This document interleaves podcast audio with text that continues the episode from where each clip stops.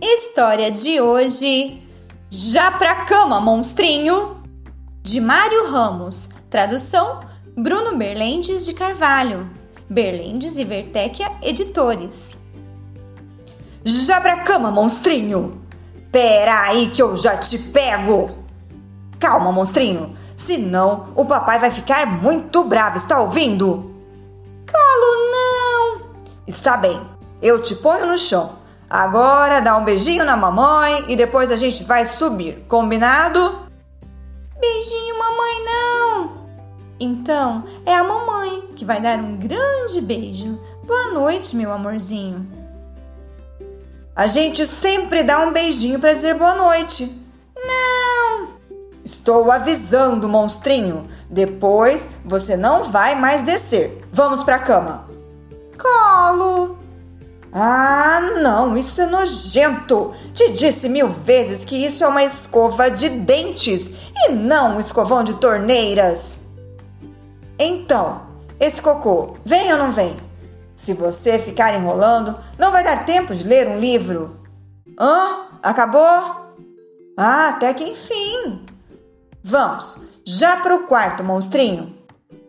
Cuidado, você vai cair. De novo esse? Você sempre escolhe o mesmo. Hoje quem vai escolher um livro é o papai. Pode ser? Não. Ai, tudo bem. Vem, vem junto aqui, fica quietinho. Depois é hora de nanar.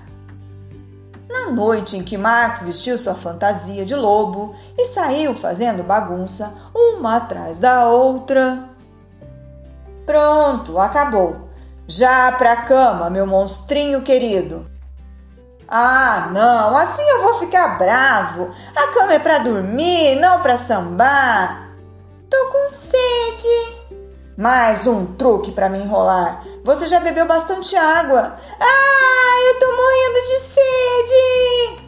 Tá bem, eu vou pegar o um copo de água. Não é para ficar uma hora bebendo água, já é tarde. Eu gostaria que você dormisse um pouco essa noite. Beijinho, mamãe. Não, não pode ser. Não acredito, não mesmo. Você sabe muito bem que beijinho da mamãe era para dar quando você estava lá embaixo. Você é um monstrinho mesmo. Agora fecha os olhinhos e vai dormir. Bem gostoso. Até amanhã. Boa noite, meu amorzinho. Boa noite, papai monstro.